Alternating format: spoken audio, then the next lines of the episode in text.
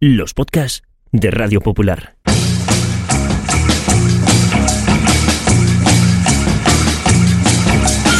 Forzados por el devenir de los acontecimientos a finales del año 2020, el Grupo Internacional para la Defensa de los Valores de la Raza Humana puso en marcha un proyecto secreto para dejar a las generaciones futuras constancia de la vida en la Tierra en los albores del tercer milenio. La delicada misión recayó sobre dos periodistas que fueron recluidas cada semana en un improvisado estudio de grabación a más de 100 metros de profundidad. El proyecto se llamó Bunker Podcast y solo pequeños retazos de audio sobrevivieron a lo que ocurrió después. Bienvenidos al búnker.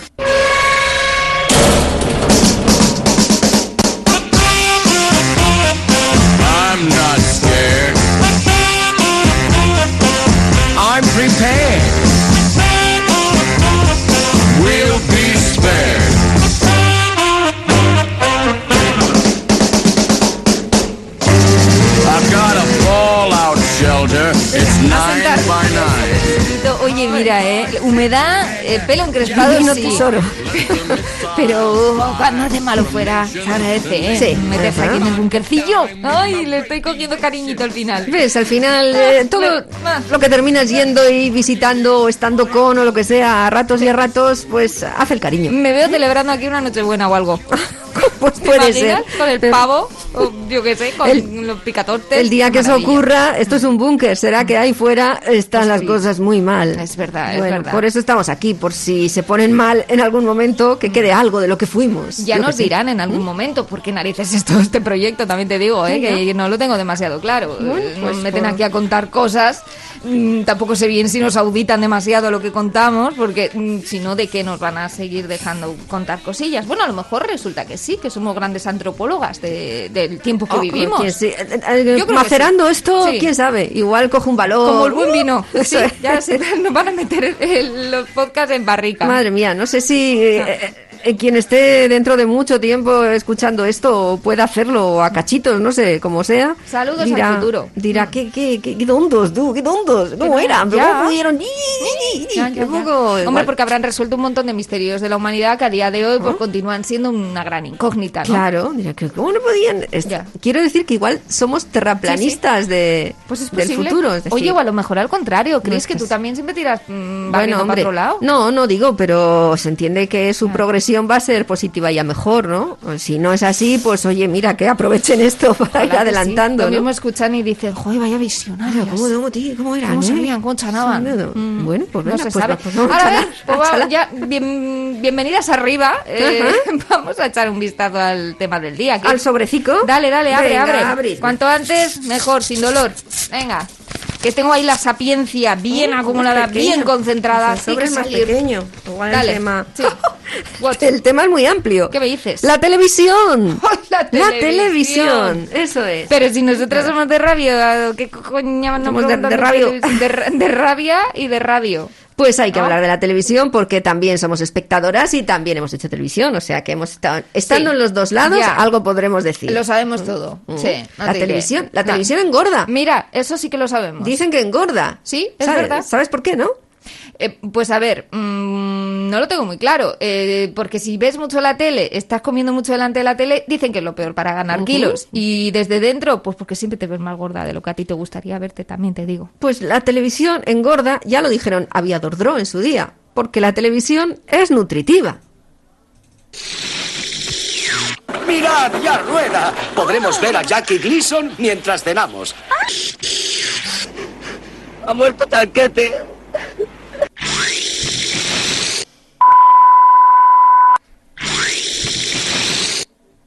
Como bien sabe Mario, como bien sabe Mario, la televisión es y siempre será nutritiva.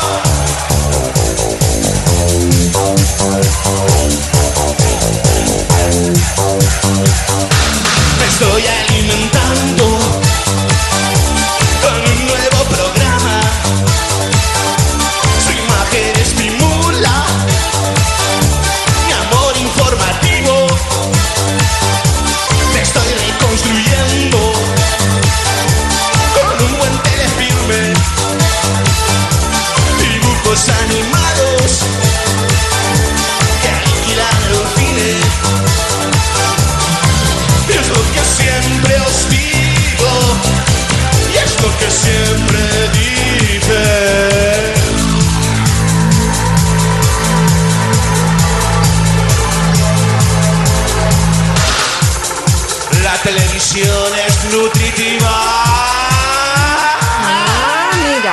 ¿Se la Así habían es. comido o se la habían fumado estos?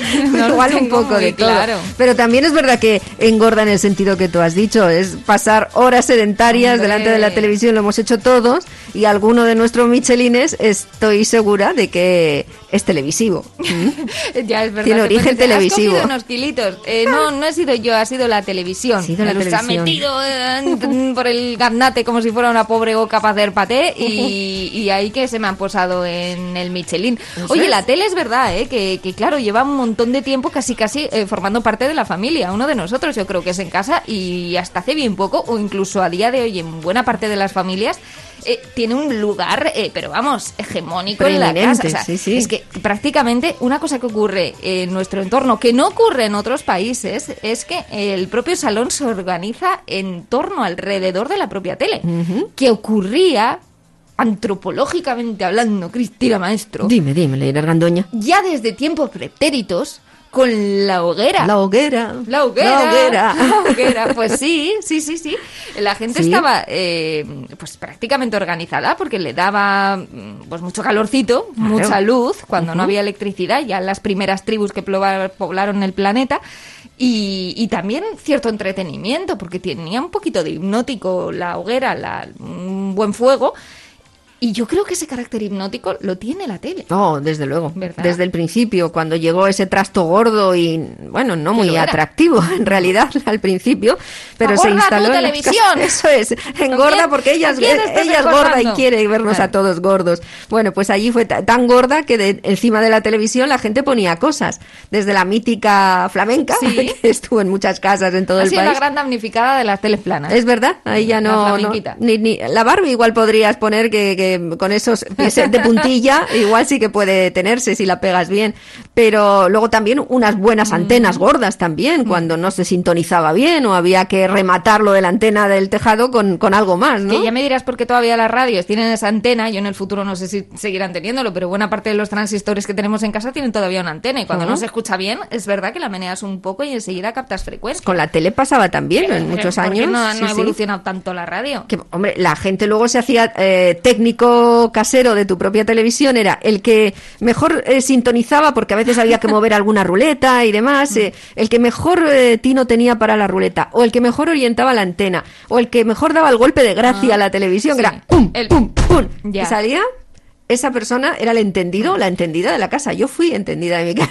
¿Ah, sí? Bastante tiempo, sí, sí. Pues eh, muy- eh, muy que bien. pasado a muchos electrodomésticos. Cualquier día se levantarán organizados en asociación o en una especie de sindicato de electrodomésticos y nos pondrán una demanda a los humanos Oh. por tanto cacharrerismo que les hemos pegado y, y golpacos. Sí, bueno, teclados, pantallas de ordenador. Mundos. Somos nuestra cobardía. maltratadores con los robots y luego Eso es. ah qué sorpresa los robots quieren dominar el mundo Por eso, ha sabe- jodido. por eso tenemos miedo, solo se refleja en las pelis, pero tenemos miedo porque sabemos que les hemos tratado muy mal. hecho nada Y el bien. día que vengan llegarán a por nosotros, ya verás. con Oye, su- mi padre siempre me cuenta de la tele. Claro, él nació, él creció, él tuvo su infancia en una vida sin televisión, ¿no? Que cosa que yo no, no, ¿Cómo no conozco ser? ni ¿Cómo han cómo han No podido hacerlo? Esos chiquillos no sé qué hacían con el tiempo.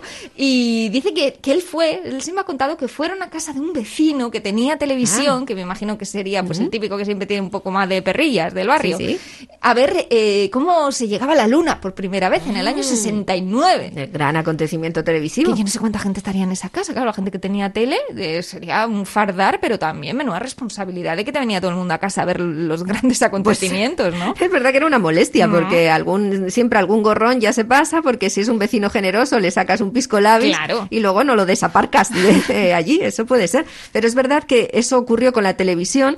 Alguna película de los 60 lo reflejaba, La Gran Familia, esa película en la que se perdía Chencho, pues eh, y veían la televisión a través del patio desde su ventana, a- eh, abriendo el vecino la otra ventana eh, y, y veían algo de la te- hasta que el vecino les veía allí y decía, se acabó el espectáculo. Pero es verdad que yo creo que sí, mucha gente hemos ido a otra casa a, a ver alguna cosa que ya era de, de gran interés o yo que sé, a echar la tarde también. Cuando el color llegó a la tele, eh, también ocurrió eso. Pues había quien tenía ya pantalla de color y Qué solo en blanco y negro. espectáculo, ¿no? Cuando había algo bonito, color. verlo en color, ya te volvía a llevar a casa de esa gente que dirían, "Mm, nunca más. Qué fuerte.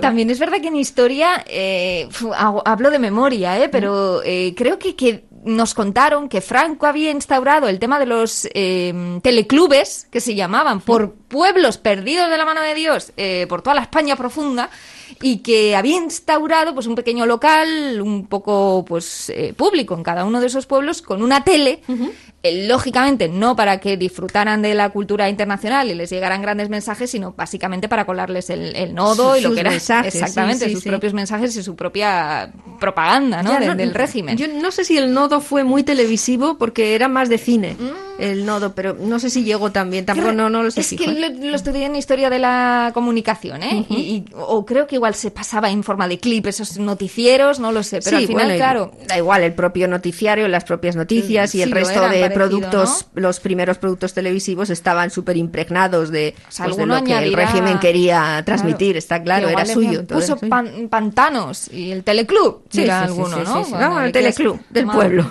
Bueno. Y luego la tele, pues poco a poco, la verdad que, madre mía. Mm.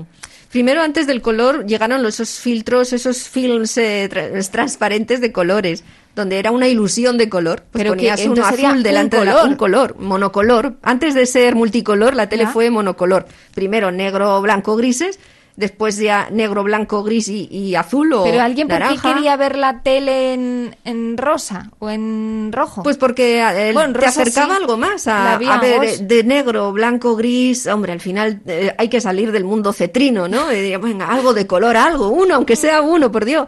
Y funcionó durante tiempo. Mucha gente lo tuvo adherido a la pantalla hasta que ya iba cogiendo un poco de color rancio. Y llegó la tele ya de muchos colores, las primeras televisiones, y después ya empezó una evolución. Poquito a poco, yo creo que el otro gran cambio fue el adelgazamiento, ya acercándonos más en fechas. Al perder la tripa, el tubo catódico y llegar a otros sistemas, fue adelgazando mucho. Se cayó la flamenca, o lo que y llegó encima, como dices. el mando a distancia. Y el mando a Que distancia. eso tuvo que ser el flip absoluto. Ya no tenías que levantarte para nada, efectivamente. ¿Cómo no vas a echar culo? Madre mía. Ella lo perdió y lo ganaste tú. Eh, básicamente. Que todavía no sé bien cómo funciona el, el mando a distancia, ¿eh? No sabes te- cómo. Yo, ah, a no día sabes de la- hoy, ya, ya, ya. yo no, no me preguntes. El control remoto es un No, misterio no para ti. claro. ¿no? O sea, tú le das y es verdad que sigue teniendo esa bolita como una especie de burbujita en la Ah, parte delantera, el mando claro. a distancia, Sí, sí. que claro, eh, me imagino que ahí saldrá como un súper láser. Un rayo que no, el rayo que no ves, el rayo que no ves. ¡fum, fum, fum! y, y llega ahí a la televisión,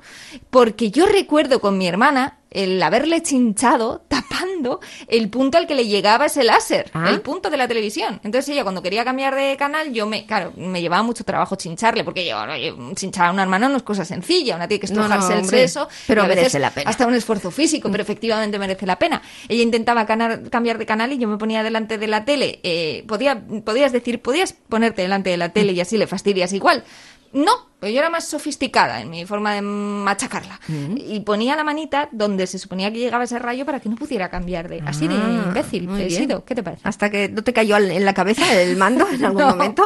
No, y mira que podía habernos pasado, porque mi madre se cabreaba mucho de que pasáramos mucho tiempo viendo la tele y ahí alguna vez nos escondía el mando a distancia, que al divertimento de la mañana era buscarlo, como perrillos buscando el palo, y alguna vez nos lo envolvió en celo, ya una vez muy, muy cabreada, como diciendo, no vais a volver a ver la tele. Estuvimos a un plis de que nos envolviera en celo la propia Oh, tele. Ibais al límite, ¿eh? desde luego. Yo, sí, sí, yo no, yo no me hubiera arriesgado tanto porque me gustaba mucho. Desde el principio me gustó mucho y ahora mismo me sigue gustando la televisión. Y cuando te ponías malito, de pequeño, de pequeña, que claro, no podías salir de la cama hasta que te recuperabas y, y tenías la tele que es que no había tele en tu habitación, pero te traían, es que era traían la tele. no había mimo más grande en la casa, te sentías realmente importante en la familia cuando con la mesita de ruedas que tenía ibas y aparecía delante de ti la tele, vamos, es lo más parecido a algo regio, o sea, a, algo- a ser un rey, una Tienes reina razón. que has vivido El desayuno en la cama Y la el tele en el cuarto. y la tele en el cuarto. Grandes privilegios de la enfermedad. Que qué pena que la historia no podía ser completa porque la televisión empezaba a una hora, eh, la carta de ajuste y la televisión a partir de la tarde. No había programas matinales, luego había una orfandad de televisión y que O sea, no había tele a la mañana. No, no, claro, llegó con los programas, pero mucho tiempo después. o sea, pero... yo sé- no sé qué hubiera hecho yo en verano si no hubiera habido. Claro, o sea, mi, infancia era prácticamente los veranos, cuando Pues mis padres se iban a trabajar, nos quedábamos solas en casa y era ver la tele toda la mañana. Ah. Bueno, toda la mañana y comprar lacasitos y torpedos. Ah, Era- para- Nos dejaban dinero para el pan. Jamás eh, pidieron luego ¿Cuenta? fiscalización de, de cuánto valía el pan en el barrio. Pero nos comprábamos lacasitos, mi hermana y yo, torpedos, los dividíamos por colores y luego los dividíamos en dos partes y nos poníamos delante de la mañana de la tele y no parábamos de ver programa tras... O sea, el- era un agotamiento ya estomacal de puro empacho de comer mm, lacasitos y torpedos y empacho televisivo. Qué cantidad de horas. Pero eso es Vidorra, ¿eh? Pues sí ¿Cuánta era gente vidorra. firmaría por eso? Tanto. Había una serie de televisión que lo representaba muy, muy bien.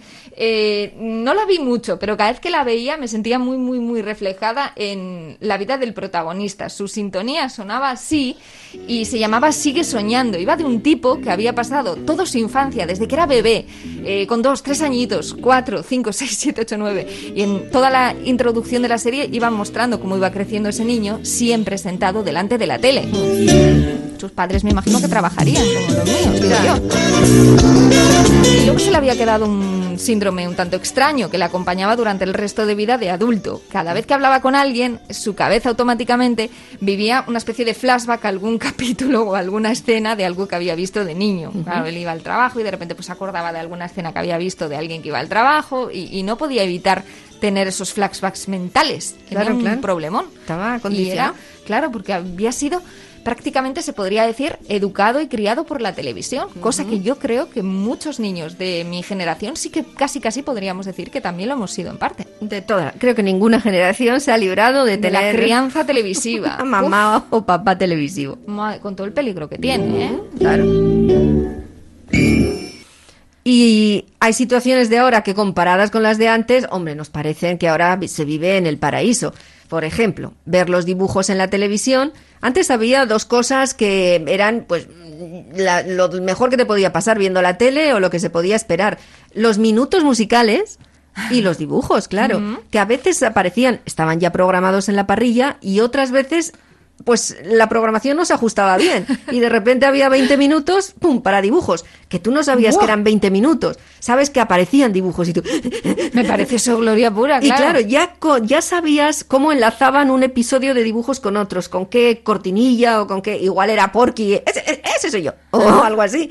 Y sabías cuándo iba a ser el último. O sea, a fuerza de ver, ya sabías cómo lo, lo estaban organizando. Otro, otro, otro. Y había otro, que tú podrías sorpresa. haber sido programadora de la tele. O sea, Yo- ya de, de haber aprendido tanto. Pues yo no fui programadora de la tele, pero fui crítica televisiva a muy corta edad. sí.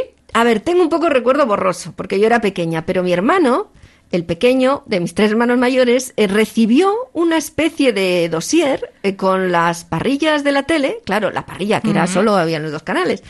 Y, y había, tenía que puntuarlo, pero no sé si era por el teleprograma, yo no sé cómo él, cómo llegó aquello a casa. Pero mi hermano se aburrió de hacerlo a los dos días y aquello seguía lle- llegando. ¿Quién entendía de televisión en casa? Yo, a mi muy corta edad. Así que me puse a puntuar todos los programas y... Pero les puntuabas del 1 al 10, o sea, en Mm, plan... Yo creo que era así, sí, sí, creo o que era con una numeritos. crítica en plan boyero. No, no, no, no, "Ah, no, este no programa de simplemente- contenido. No, es No. muy plástico, no, no, eran números. Yo ponía los números y Me encanta. Además yo he visto mucha tele desde pequeña porque tenía poca restricción en casa, no hay había mucha gente pequeña que les dejaban ver Mm. muy poquito. o- Yo hasta lo de los dos rombos, a mí yo he tenido muy poca Sí, ¿eh? restricción con las horas, incluso he tenido siempre muy poca restricción con la tele.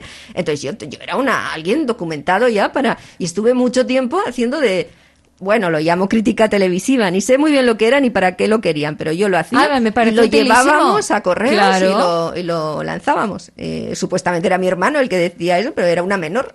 Pero de verdad lo enviaba, no te. No, no, lo enviábamos, sí, sí. enviaban. Llegaba a casa por correo y lo enviábamos Oye, pues al te imaginas buzón. qué fantasía que eso llegara a televisión española y allí pues decidieran, oye, pues nos ha llegado esta crítica de Bilbao, no sabemos bien eh, No, en base a qué nos llega una crítica mensual de todos los programas de televisión, pero realmente se ajusta mucho con las audiencias, con lo cual Ahí eh, estaba se haya ya. elaborado toda la televisión de televisión española desde entonces Por mí. habiéndote tenido en cuenta, sin Hombre, tú sería saberlo. algo más estadístico con todos los números, la riada No, de cuidado. gente que contestaría, pero vamos, yo, yo me sentía importantísima cuando eso pasaba. Pues tenías mucha suerte. A nosotras no nos dejaban ver un montón de, Oh, cosas. todo. Esto ya te lo he Sí, sí, contado. lo sé que es un poco Oliver y. Benji estaba muy vetado en mi casa porque fomentaba mucho el- la competitividad deportiva, que ya ves tú qué les pasaba a mis padres por la cabeza. Ya. Eh, y sensación de vivir, que esto lo entiendo más. Ah. Pero los viernes a la noche eh, llegó un momento en el cual eh, les empecé a pedir ir a casa de Lorena a dormir, eh, de mi amiga que vivía enfrente, y nos dejaban. Y eh, a ella sí que le dejaban ver sensación de vivir. Ah. Y ahí sí que cada noche veíamos. Claro, yo les decía a mis padres solo que yo iba a dormir el viernes a casa de Lorena. Ellos no sabían que esto era un plan elaborado Mm, para poder para seguir sensación la- de vivir, ¿no? los devenires de, de Brenda y de Dylan y Seguramente de en tu cabeza puede estar el opening de Sensación de Vivir, la llamada sintonía, la canción de entrada de los episodios eh, y, y también en la mía. Había mm, una que identificaba un canal televisivo que no era nacional, que era británico, la Thames Television, eh, que encabezaba las series de moda y de risa, fundamentalmente, que llegaban con humor británico, aunque bueno, muchos eran también de sal bastante gorda ¿eh? en aquel tiempo, incluso no era un fino humor británico. No, Algunas no, sí, ¿eh? pero otras no. Pero los Roper, por ejemplo, que, que era una matrimoniada británica, iba encabezada con, con esa, bueno, pues con el, el logo musical de, de Thames Television, que era este. Y ahí sabías prácticamente que te ibas a reír con lo que venía después. Solamente valía para el humor. No, Este- también esta había otro tipo de productos, Ya, pero, pero- igual no los compraban en la tele aquí, ¿no? Sí, no, o igual sí, pero de lo que te acordabas, o como la risa este mm, marca fundamentalmente, pues te acordabas o la tenías muy asociada Un hombre en casa o las primeras series que llegaron de por parte de esta televisión con humor británico. Y cuando oías eso de te ponías como un perrete detrás del palito.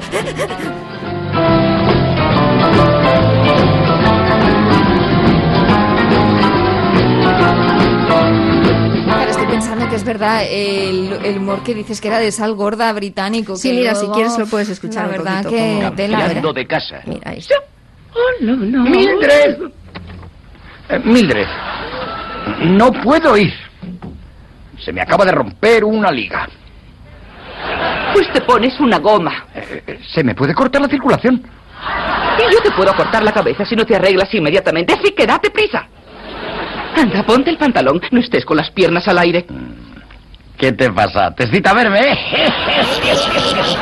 ¿Esto era británico? Esto era británico, sí, sí. Madre mía. Sí, la verdad no, no era muy sofisticado. Llegaron series que sí que tenían otra figura y luego algunas muy buenas, ¿eh? Algunas eran, fueron buenísimas. Pues no sería Benny Hill. que Eh, no, eso en- Benny Hill podría ser Podría pariente cercano de los Roper, sí, sí, Madre sí. mía, menudo personaje.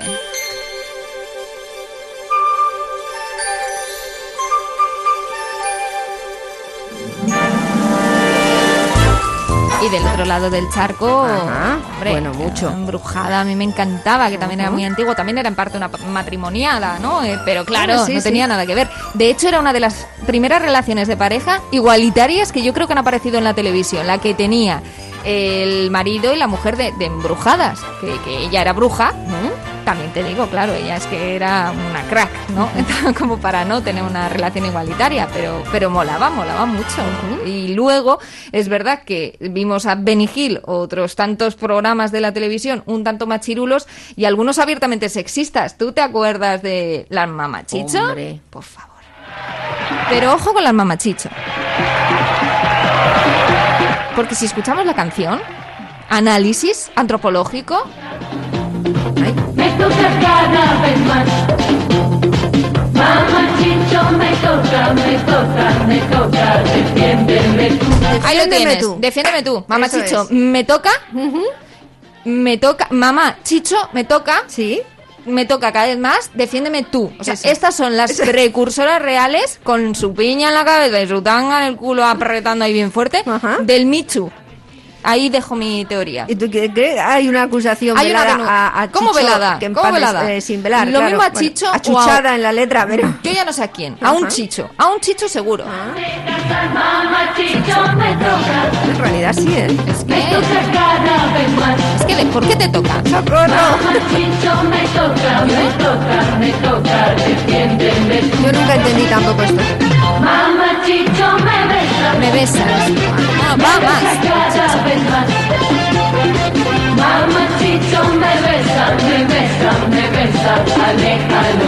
aléjalo tú. Aléjalo, tú. claro. ¿qué me decís? ¿Qué me decís? Y El nadie oyó un- esta... este clamor. Esa llamada de eh, petición de ayuda. Pues no lo sé. Luego hubo un personaje también de un programa de televisión, pero claro, ya era de manga japonés, eh, Chicho Terremoto, que verdaderamente era un Ah, marrano sí. y un acosador en potencia, porque le levantaba la falda a las niñas para verle las bragas. Ah, claro. Cuidado. Ha habido, haya esta la denuncia social, la denuncia feminista, ha estado apareciendo poco a poco hasta, mm, pues ya empezársele a darle voz, pero ahí estaba marcando Y le- pero le han historia. hecho o- oídos gordos porque no... Mm, Esto es algo que se cuestiona mucho, porque hoy en día es verdad que ha habido muchas mujeres que han conseguido llegar a puestos directivos de la televisión y que ya no vemos igual un machismo o un sexismo tan burdo como en el mamachicho o tantísimas otras mujeres que solo han aparecido como azafatas tontitas en el mundo de la televisión, pero también es verdad que la presión que tienen las mujeres que aparecen en la tele hoy en día por eh, cumplir con unos cánones, especialmente de belleza, eh, más que de rol, yo creo que ahora mismo es de belleza, porque en el rol pues también son periodistas y también pues hacen su, su trabajo muy parecido al de los hombres, que, que, que eso todavía es que sigue pasando. Mientras ellos pueden aparecer calvos, con barriga, gordos, feos, de todos los colores, de todas las formas, ellas casi siempre cumplen con un patrón estético que es de alto standing. Hombre, yo creo que es verdad que la, es- la estética, la apariencia en televisión sí que ha inundado ahora incluso también el mundo masculino. Eh, creo que antes eh, sí que había un poco una manga más ancha en este sentido y ahora también, pues la mayoría de la gente y de los chicos u hombres que salen en la tele, pues bueno, sí que se les ve que guardan un poquito más eh, la apariencia, pero como tienen ese mundo más restringido en cuanto a, a- a la oferta de lo que hay para Por hacerles favor. el aderezo estético, pues dicen, bueno, pues ya está, con esto no nos van a obligar a más del traje o algo así. Pero en el mundo de las mujeres, que hay mucha más variedad para eh, pues adornar una apariencia, Hombre. al final sigue habiendo también en ámbitos, igual hay menos cacha, menos mm, como había cuando las mamachicho o años atrás, había mucha cacha en televisión, incluso en los programas de variedades, eh, eh, alguna teta salía Había incluso cosas, en los bueno, programas, uf. es verdad, hubo, no, no hubo mucho, eh, pero había algunas veces que, que salían, o incluso algún striptease, como en, eh, yo creo que esto era cosa del eh, Mississippi, ¿no? En Mississippi, pero en Crónicas Marcianas también O había striptease. también, ¿no? Siempre, de Crónicas siempre femenino. no me acuerdo de No he visto los- yo un no, striptease. no, en los dos, en, los dos, me parece. pues sí, es, sí, sí, sí. Pero también me estoy acordando la de a mí me gusta llevar el pelo suelto. Pero esta era una tía también un poco transgresora. Pero La también Gloria hacía- Trevi era, ¿no? Sí, creo que sí. Ujú. En un, dos, tres. ¿No? Eh, me parece que Mm. era el programa en el que aparecía. Hombre, pues han ido cambiando las cosas, pero creo pero ahora que tienen pero, que cambiar más. Sí, pero se cambian y se cierran unos eh, momentos televisivos, pero aparecen otros, porque lo que te decía, ahora hay momentos como los informativos o el propio pronóstico meteorológico, donde las mujeres que eh, ofrecen esa información ahora tienen unos trajes y unas apariencias realmente sexys, que tampoco sé si hace tanta falta, porque a mí también me despistan muchas veces eh, el traje que lleva o, bueno, por, por lo llamativo o lo que sea, te despista de la información. Cuando en, en ese tipo de programa siempre ha dicho, bueno, pues que quien salga no salga especialmente llamativo porque lo que importa es el mensaje, ¿no? Pero ahora yo creo que esa máxima que operó mucho tiempo, ahora se está transgrediendo en algunas televisiones. Yo sí que a veces en Twitter ves a gente que dice, pero de verdad es, Es necesario. necesario que estas Hace personas falta que vayan- no pueda respirar la chica que me va a decir que mañana viene ciclogénesis. Eso es. Pues Sí, yo sí, más sí, bien diría Claro. que no. De, de ello pasamos a o algo que también yo creo que se puso de moda, bueno, no sé si inmediatamente después de esos programas que decimos, esos concursos, pero que es verdad que empezó a hacer hace un par de décadas eh, presencia en las televisiones y que luego ha evolucionado mucho. Y es eh, la realidad, bueno, o una suerte de realidad que se quería trasladar desde el mundo de la tele. O sea, la televisión ya no era un lugar eh, vetado a supuestos eh, expertos o artistas o a presentadores, sino que se quería abrir eh, la televisión, la presencia en la televisión, a gente de la calle. Y de la calle, entre comillas, de todo tipo, ¿no? Gente, mm, me imagino que pensarían los programadores, como tú y como yo, que, que viven en la calle y que cuentan sus cosas. Y empezó a aparecer un buen montón de programas en los que eh, iban ahí en forma de talk show, creo que se llamaba, Sí, ¿no? Que sí, iban sí. ahí a un sofacito y le contaban pues básicamente su vida, ¿no? Al, al presentador y que tuvieron muchísimo éxito en todos sus formatos. Me estoy acordando de aquel horrible lo que necesitas es amor. ¿Te Oh, acuerdas sí, aquí? la Que a mí- caravana esta del A mí amor, me parecía espeluznante. Jesús Puente. Porque sí es verdad que daba el morbillo de conocer las relaciones que tenía la gente en la calle, ¿no? Y de hurgar un poco en una historia de amor, pero a mí me escandalizaba y ya desde el primer momento, o sea, sin, sin pensar en términos feministas, ¿eh? Me, me llamaba mucho la atención que casi casi el programa quisiera forzar a alguien a volver Hombre. con su pareja cuando ya lo había dejado. Y a mí me agobiaba muchísimo. Yo pensaba, pero si ya lo ha dejado, o sea, ¿a santo de qué? Aparece Jesús Puente en la puerta de tu casa a ti a decirte que vuelvas con Manolo, que, que le has dejado por lo que te ha dado la gana a ti, porque ya no te gusta, porque ya no... Que no o sea, ¿a quería. santo de qué te Ella presiona? no quería. No, no, y el tío presionaba, era muy cansino. Yo recuerdo la, frase que le oí en más de una ocasión a Jesús Puente. Le decía, porque a la señora se le veía que ni ganas ni nada, y que, es que y el otro ahí presionaba y decía, Coño, Jesús. la señora decía algo que le había pasado, algo, o sea, apuntaba algún episodio un poco así de algo que él había hecho, alguna reacción pues mala de él, y, él, y entonces salía Jesús Puente y decía, bueno, mujer, hablaba un poquito así, "Oh, un momento de acaloramiento.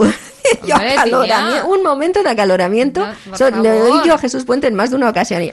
Madre mía, me lo imagino a Jesús Puente en Luzarra, en Bilbao, una noche de fiesta, un sábado de fiesta, cuando quedábamos todos los del instituto y también teníamos nuestras petas de ¡ay, que José Luis me ha dejado, que Iñaki se ha ido con no sé quiera! Que nos montamos unos dramones en el instituto cuando nos juntábamos los sábados, que no te quiero yo ni contar. Me imagino ahí apareciendo a Jesús Puente diciendo, pero hombre, Pero hombre, pero dale una oportunidad, que se ha podido equivocar, así. Y, y ya daba miedo, tío, ya te lo imaginabas que iba a aparecer en situaciones kafkianas a decirte que volvieras con tu pesado del ex, o igual no era pesado, pero ya no te gustabas de él. Cosas muy locas. O sea, santo de qué. En fin, el mundo de la telerrealidad que yo creo que dio sus pasitos con aquellos programas, con aquellos y con los talk shows de gente que pues cada día se planteaba un tema y aparecía por ahí un reguero de personas que, que contaban cómo había sido su cosa. Que no han terminado, ¿eh? Porque hoy por hoy sigue habiendo algún programa. Eh, pero un Carlos poco Sobera mixto, ¿no? lleva una cosa así, que ¿es es, básicamente Es eso. muy ¿eh? parecido. Gente Bueno, que no, viene con a un ver. problema arrastrado, familiar, un- eh, hermanos que se perdieron. Ay, perdóname, que, te estaba imaginando, eh, No, es creía que estabas hablando de First Dates. No, no, no, no, no, Vale, el vale. otro, no me acuerdo. Es Volvete que a ver. El otro me he perdido yo un poquillo. Y, y- Pues claro, también, pues pues es, es sí, lo mismo. razón. A veces con personas famosas, ¿no? Con ese tipo de dramones donde todo el mundo Eh. llora o se perdona o no se perdona, aparecen o no aparecen y siguen, ¿eh? Mm. Sí, Después sí. de tanto tiempo. No, no, yo creo que la realidad sigue fascinando mucho, ¿no? Y el poder hurgar en la vida de los demás. A veces incluso con resultados graciosos. Yo no sé si te acuerdas del programa que hizo TV2 también, no sé si era Esta es mi gente, puede ser, que era Mm. muy parecido. Eh, ¿Te acuerdas de la época en la que terminaban todos levantándose a bailar? O sea, Ah, llegó un momento no, en el que recuerdo. ya, cuando ya terminaba cada uno de contar su historia, aquello ya estaba exprimido, no había más información que sacarle a esa persona, porque la vida no da tanto de sí como nos gustaría en la tele. Eh, ya el presentador decía, pues vamos a bailar. Y le- les hacía bailar, tía. Era una movida. Bueno, terminó siendo todo tan loco y tan kafkiano que en Homo Zapping, eh, que recreaba situaciones de la televisión y se reía mucho, ¿no? Y parodiaba pues muchísimos programas, hicieron su propia sátira de estos mm, programas. Estaba encarnada por la Rubén y la, el, el Rubén y la Jessie. Sí, sí, sí. Y era una pareja que se había Míticos. conocido, ¿no? Eh, y, y lo iban a contar a la tele, claro. horas, 5 minutos y 6 segundos de relación y ya le has sido infiel a tu pareja, pero no sabes cómo decírselo porque siempre va con el Wallman enchufado a toda leche? Bien, pues es el caso de nuestra siguiente pareja formada por Rubén y Jesse. Ahora tenemos aquí a Rubén. Buenas tardes, Rubén, ¿cómo estás? ¿Qué pasa? ¿Tú cómo conociste a Jesse? Cuéntanos. Pues nada, yo estaba en la discoteca y nada, estaba con mis colegas y pues nada, allí bailando lo normal, ¿sabes? Y nada, la vi, me gustó y se, se me cogió una contractura en las cervicales que no te veas. Bueno, pues ¿qué te parece si conocemos qué es lo que le ocurrió a Jesse cuando te vio? Venga. Recibamos a Jesse con un fuerte aplauso.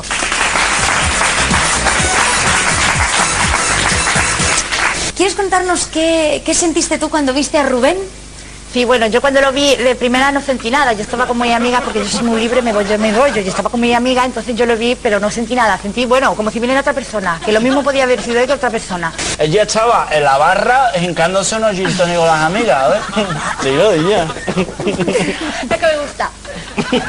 Rubén, yo creo que Jessie ha venido porque quiere decirte algo. ¿No es así, Jessie? Sí. Pues venga, adelante. Rubén, yo he venido a este programa porque me gustaría decirte y que se enterara todo el mundo de algo. Entonces te he hecho un poema para poder decírtelo mejor. Espérate que estoy nerviosa. Rubén, tus ojos son mi océano y tu boca es mi isla. Sin ti no soy nadie. Pero te lo digo, me he tirado al Irra. A ver, que nos reímos mucho, pero que había historias así y peores en estos peores, programas, sí, sí. ¿eh? No, Eh, muy luego. grandes, Paco León, Yolanda Ramos, Silvia Abril, que, claro, dieron sus primeros pasitos en la televisión ellos mismos, ¿no? En, en programas como el Homo Zapping. Sí. Pero se han contado historias muy frikis en la tele a cuenta de la telerrealidad. Y luego se han generado lo- ya los programas que las generaban. Absolutamente, Iban- eso claro, es, se claro, creaban claro. allí. Empezó, el primero de todos fue Gran Hermano, está claro. Y, y- y salían además frases que se coreaban durante mucho tiempo y de las que incluso hasta se hacían versiones musicales, como, como esa pierna que alguien le puso encima a Jorge Berrocal. Madre.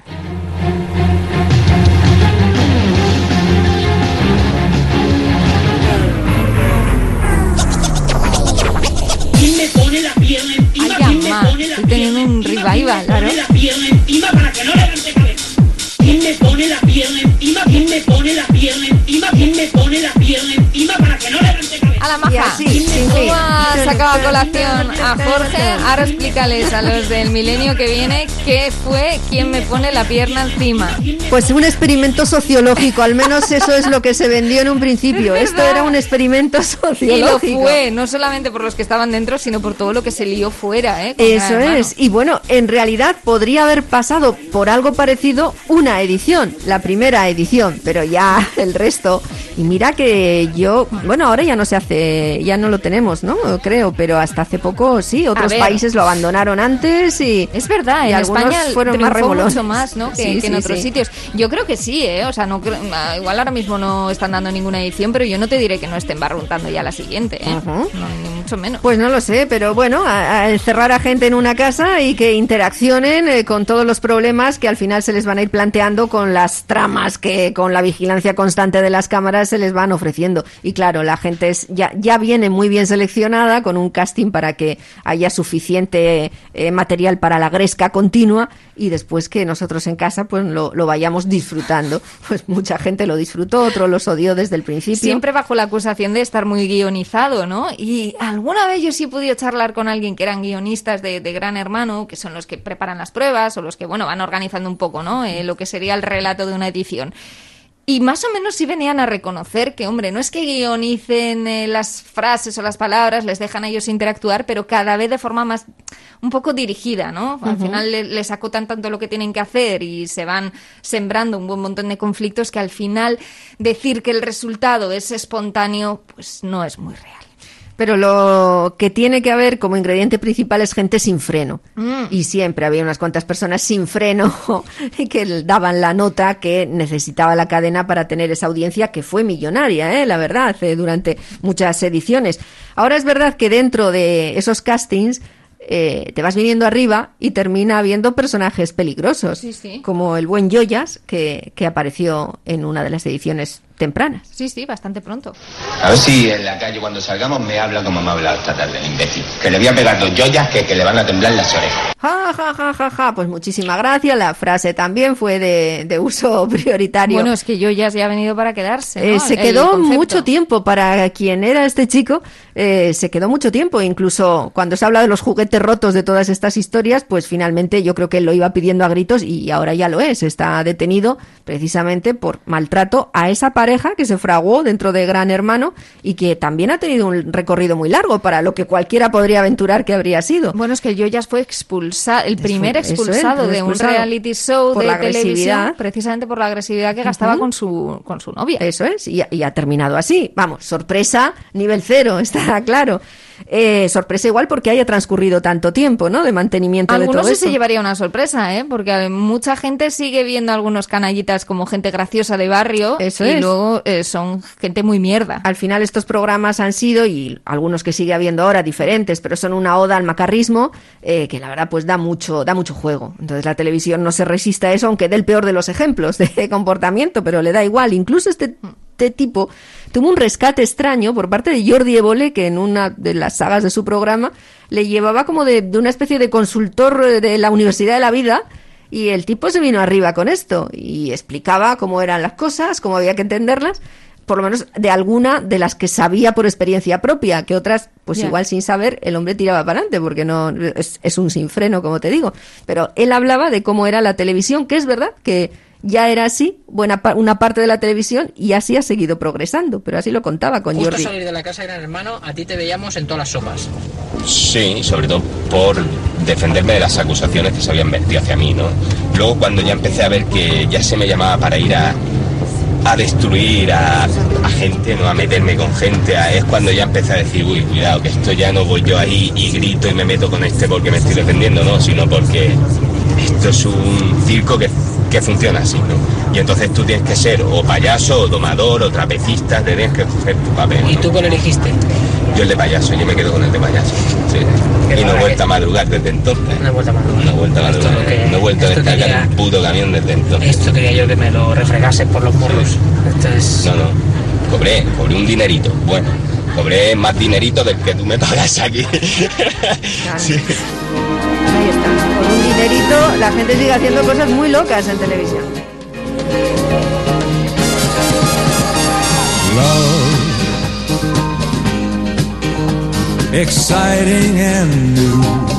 Lejos de la tranquilidad, la balsa de aceite que era la vida de las series de antes. ¿eh? Nunca pasaban grandes cosas en vacaciones en el mar. y qué gusto, oye. Es terapéutica. Creo que los que sí. psicólogos tendrían, cuando tienen algún paciente exaltado, tendrían que ponerla en sus consultas. Nadie puede agredir a nadie o mostrarse iracundo con, con esto debajo de Es fondo. de lo que más la podemos agradecer a la tele. ¿eh?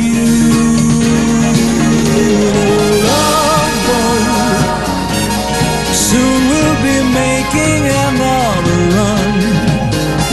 The love boat promises something for everyone. Set a course for adventure, your mind on muy bien, ¿no? Ese glamour de la tele de antaño, tan elegante, e incluso nos evoca algunas galas, ¿no? De antaño con toda elegancia, con ese micrófono finico. ¡Oh, qué gloria pura! Ahora hablamos de las variedades, Sí. pero es verdad que estas series ha habido muchas donde había un escenario principal. Podía ser un barco del amor, como en este Sí. caso, una oficina de abogados, un hotel, Vaya como la sí. serie Hotel, donde cada episodio iban desfilando personas distintas. O bien eran clientes, o bien eran eh, turistas, o lo que fuera, y cada uno traía su avatar que se resolvía finalmente, después de mucha infelicidad. Había un giro casi de 180 grados para que todo terminara de manera amable y enganchaba a muchos. Muchas de ellas engancharon muchísimo Y a mucha tanto gente. que sí. Oye, hablábamos del Joyas como el- la democratización de la televisión mal, el rescatar a alguien de la calle pensando que te va a aportar algo, pero en realidad al final pues terminas metiendo la pata, pero ha habido también democratización bien A y de ver. la calle han salido personajes eh, pues al azar, por casualidad podríamos decir, e incluso en un programa de realidad como era un documental reportaje como Callejeros Viajeros y, han venido para quedarse y oye, mm, bien que lo hacen y bien rescatados han sido de la calle porque tenían mucho que aportar, digo para mostrar también la parte buena. Esta es la primera intervención en televisión de alguien que ahora pues es conocido por todos, pero que en su momento era un auténtico desconocido, Frank de la Jungla. Bueno, montamos una academia de tenis aquí hace ya cinco años. Aparte de esto, tengo una asociación que me dedico a recoger reptiles eh, dentro de la ciudad. Nos llaman a la policía, la policía nos llama y simplemente las vamos y las recogemos y a la semana, a las dos semanas, las dejamos en un parque nacional, en la selva y fuera. Venga. Me imagino al presentador y los productores de, de Callejeros Viajeros, ¿no? Cuando se encontraron con Frank y dijeron, guau, aquí tenemos un filón. Sí, sí. ¿No? Los animales se siguen metiendo por abajo, sobre todo por las tuberías, por las cañerías. Aquí en las casas se llegan a meter serpientes mortales. Sí, claro, si es que el problema de las serpientes es que casi todas son mortales. Eh, no lo sé, Pues ver luego lo es que hay. verdad que salió, ¿no? Con, uno de los que eran pues, que vinieron eh, productores de, de las con nosotras en el programa. Sí, sí, sí. Estuvieron majísimos. Sí. Y además Nacho nos repetía mucho, es que es así, es que es Es así. que sí, que parecía es así, ¿no? La verdad que era un tipo afable y así de natural Y como sale en la ¿eh? tele. Y, y bueno, pues pues, deja- déjame que cuente a, a la gente del futuro eh, que tenía muchos seguidores de pequeños, muchos muchos pequeñines que les gustaba las aventuras de Fran de la jungla y hasta la forma en la que se expresaba, pues porque pues no era milindris. Que a los pequeños les gusta también que no les traten como si son tontos, como han hecho tantos programas infantiles, excepto La Bola de Cristal y algún otro que se ha animado. Pero eh, bueno, fueron a firmar eh, libros, que era, traían un libro, ¿no? Eh, estaban presentándolo y lo firmaron en el corte inglés. Estaba Fran y, Nacho. Y yo fui con unos sobritos, sobrinitos a, firmar y estuvimos lo de seis horas ahí. Y lo mismo, ¿eh? El corte inglés cerró a las nueve de la noche, nos metió adentro a todos, en la donde están los libros. Y, y- fue un momento muy bonito porque todos los críos que había allí estaban muy tranquilos y muy dispuestos a esperar lo que fuera. Incluso alguno pues abrió algún cuento o algún libro para ir entreteniendo la espera, otros lo hicieron como pudieron, pero fueron horas. Todo el mundo se portó sorprendentemente bien, hasta también la gente del corte inglés. Y ellos, sobre todo, pues que estuvieron hasta las 12, no fuimos nosotros y quedaba cola, eh, firmando y deteniéndose un poquito con todos, preguntándoles cosas. Y fue un momento muy bonito, muy chulo, la Yo verdad. creo que ahora sigue haciendo vídeos, ¿no? Pero me parece que, que ella por su cuenta. Ha tenido tantos problemas por, Sí. bueno, legales con su mujer, que le encarcelaron, luego él enfermedad, en fin, ha sido una, una vida muy, muy azarosa y bueno, pues, sí, sí. Mm. Bueno, en el caso de Fran, es verdad que él era así, eh, él es así, Sí, y sí, sí, así sí. Lo, lo cuenta y así se expresa. Ese es el encanto también Pero televisivo, también- la naturalidad, ¿no? Que es lo que siempre Es que, persigue la tele, que engancha tanto. Y que algunos quieren impostar y que algunos quieren fingir. Lo digo Mm. porque también es verdad que con el tema de los realities, bueno, tanto de los talk shows como los realities que decimos, como el Gran Hermano, como incluso eh, Callejeros Viajeros, que también se vivía mucho ese fenómeno de gente que quería salir en la tele. O sea, el concepto de quiero salir en la tele eh, es una cosa que de unos años a esta parte, pues desde que se ha, como decimos, abierto también al mundo de, pues a, a todo el mundo, ¿no? Cualquiera puede aparecer en la tele. Ha habido como de repente una, una fiebre por querer salir en la tele que, que ha sido una cosa muy, muy curiosa y Mm. a mí me, me llama mucho la atención. En la serie Friends había uno que también quería salir en la tele, era el personaje de Joey. Hombre, él era actor, ¿eh? Pero la verdad es que cada vez que conseguía un mini, mini, mini papel, lo disfrutaba muchísimo y iba a fardar a sus familias, a, a sus amigos, a cualquier conocido de que él salía en la tele. Un día al pobre Joey le invitan a dar clases de interpretación a una escuela de actores iba contando sus trucos para poder actuar bien y que el resto pues puedan aprender de su vasta experiencia en la televisión. Unos trucos del oficio. Bien, yo como actor nunca he sido capaz de llorar, así que si tengo una escena en la que tengo que llorar, me hago un agujero en el pantalón, saco unas pinzas de depilar y empiezo a arrancarme pelos. ¿Vale? O, pongamos que quiero transmitir que acabo. que acabo de hacer algo malo. Para ello se utiliza la clásica mirada de tengo un anzuelo en mi ceja y me gusta. ¿Está claro? Ahora pongamos que acabo de recibir una mala noticia. Lo único que tengo que hacer es intentar dividir 232 entre 13. Un gran careto, ¿no? Careto de desconcierto absoluto. Y así es como se hace. Ha sido una gran clase de interpretación la de esta noche. Eso es todo por hoy. Bueno, la verdad es que él era muy gracioso. No sé Sí, qué sí. método era este, pero, pero él disfrutaba mucho, ¿no? Cada vez que salía a la televisión y estaba muy, muy orgulloso. Yo Ujú. creo que, que buena parte de la gente que aparece en Callejeros Viajeros o en algunos reportajes, hombre, luego avisas a todo el mundo, ¡ah, ¿Esto cuándo sale? Que yo ya no sé si terminará pasando a otro, pues a, a otro escenario, ¿no? El propio mundo de la tele, ahora con las redes sociales, con los vídeos, con YouTube, con los streaming, con el Twitch. Eh, ¡ah! es una auténtica locura, Ya ¿no? tiene mucha competencia. Ahora ¿En qué va a derivar, no? La, la tele o el futuro de la tele. La verdad que, que me cuesta hacerme una idea. La verdad que vaya giro, porque estoy pensando en cómo eran antes los programas, las formas, cómo eran tan estrictas, muy acartonadas, aunque había estupendos profesionales. Los programas de varietés, se llamaban entonces, era, digamos, lo más laxo, lo más, bueno, pues desahogado que podías encontrarte en la tele de hace unas décadas. Pero el propio presentador, José María Íñigo, mm, hasta, pues, mm, que también estuvo en, Eso en- te iba a en decir, nuestra en emisora, Radio Popular. Radio Popular, eh, presentaba un programa de variedades, una auténtica noche de fiesta, de esta forma. Muy buenas noches, señoras y señores. Muchas gracias por estar esta noche con nosotros. Parece que fuera ayer cuando, cuando les decíamos adiós en directísimo y sin embargo, de ayer a hoy han pasado cuatro largos meses.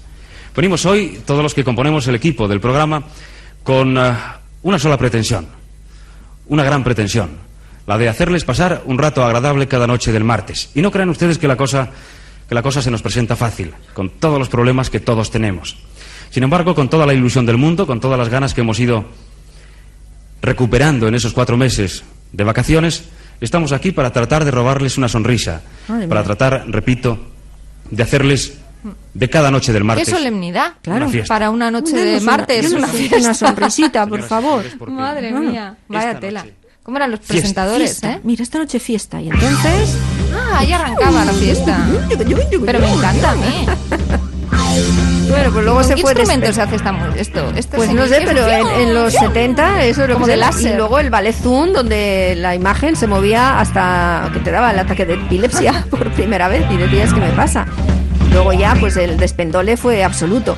Otra de las cosas que ata a la gente lo ha hecho siempre y seguirá haciéndolo son los concursos. Ostras, que sí. Ha habido y hay mil y muchas veces siguen contando con audiencias millonarias. El precio justo fue uno de los que de verdad lo petó en su día, con un presentador, Joaquín Prat, que también era de otra época, tenía un estilo muy particular, pero inigualable, es cierto.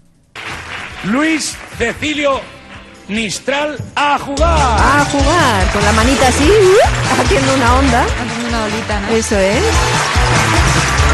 Y, y bueno, pues estos igual también eran los precursores de, de los realities, el que, los concursos en los que pues, a veces charlaba mucho, digamos, con el concursante, que no solo se le preguntaba pim, pim, pim. No, pero mira, aquí le pregunta y son muy serios los Sí. concursantes. Soy de León. ¿De León? De un pueblo de León, Castro ¿De qué pueblo? Dígamelo. Castro con trigo.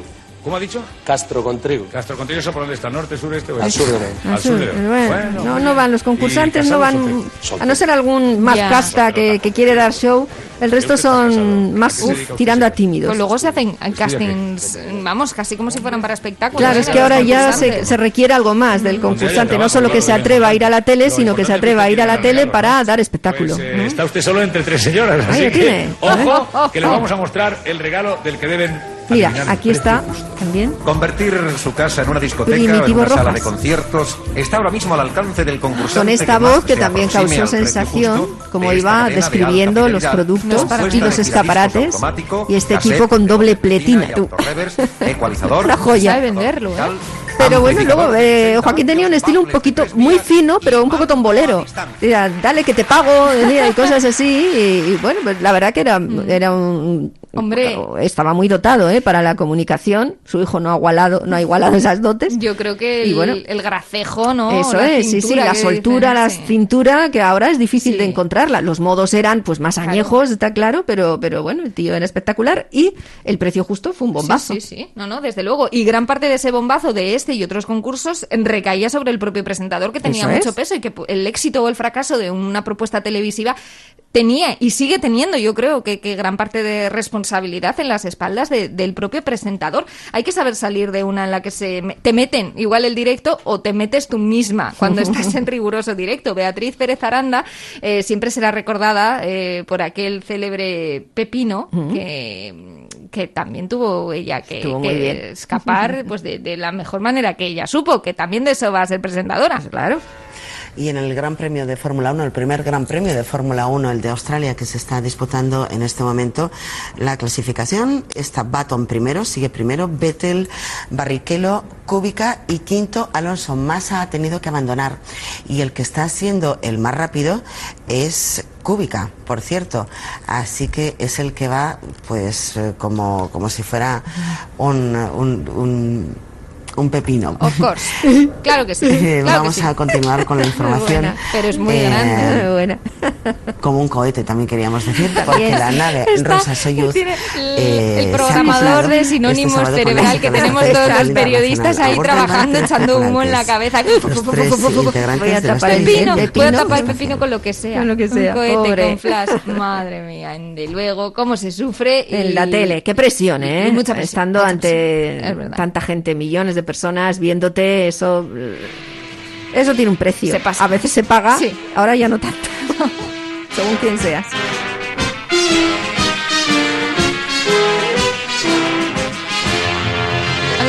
Mucho. En casa sí que veíamos Super Agente 86. Yo Creo que alguna esa. reposición. Ah, sí, sí, sí. No, Pues la yo no, no, esa no la vi yo. Estaba muy guay. El Super Agente 86 era un super agente. Va pasando por de- muchas puertas al Sí. entrar, ¿no? Sí, sí, me acuerdo, sí, sí. Uy, estoy viendo una ahí. Mira, la del montacargas. Ah, que viene ya a buscarnos. Ya, Creo que pues, sí. pues, venga, pues Ostras, nos qué rapidito pasa el tiempo. Ya vamos.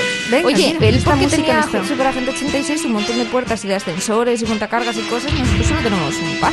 Ya, para ser un búnker realmente no está muy pertrechado. No, Tendrían no. que, bueno, mejor, por si acaso alguna vez tenemos que Hay que salir. escapar. Ya vamos. Pues nos vamos. Venga, bailate.